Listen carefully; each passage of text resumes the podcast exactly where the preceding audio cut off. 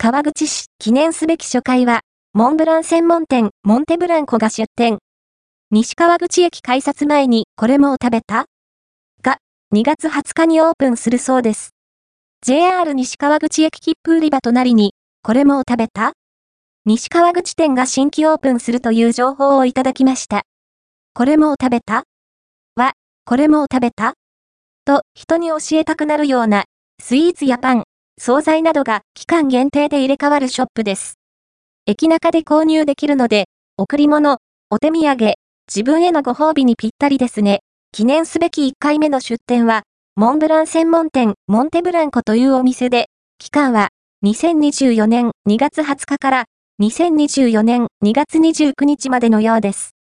店内厨房で絞りたてのクリームを乗せたモンブラン、とっても美味しそうですね。オープンを記念して1500円以上お買い上げの先着600名様にこれもを食べた？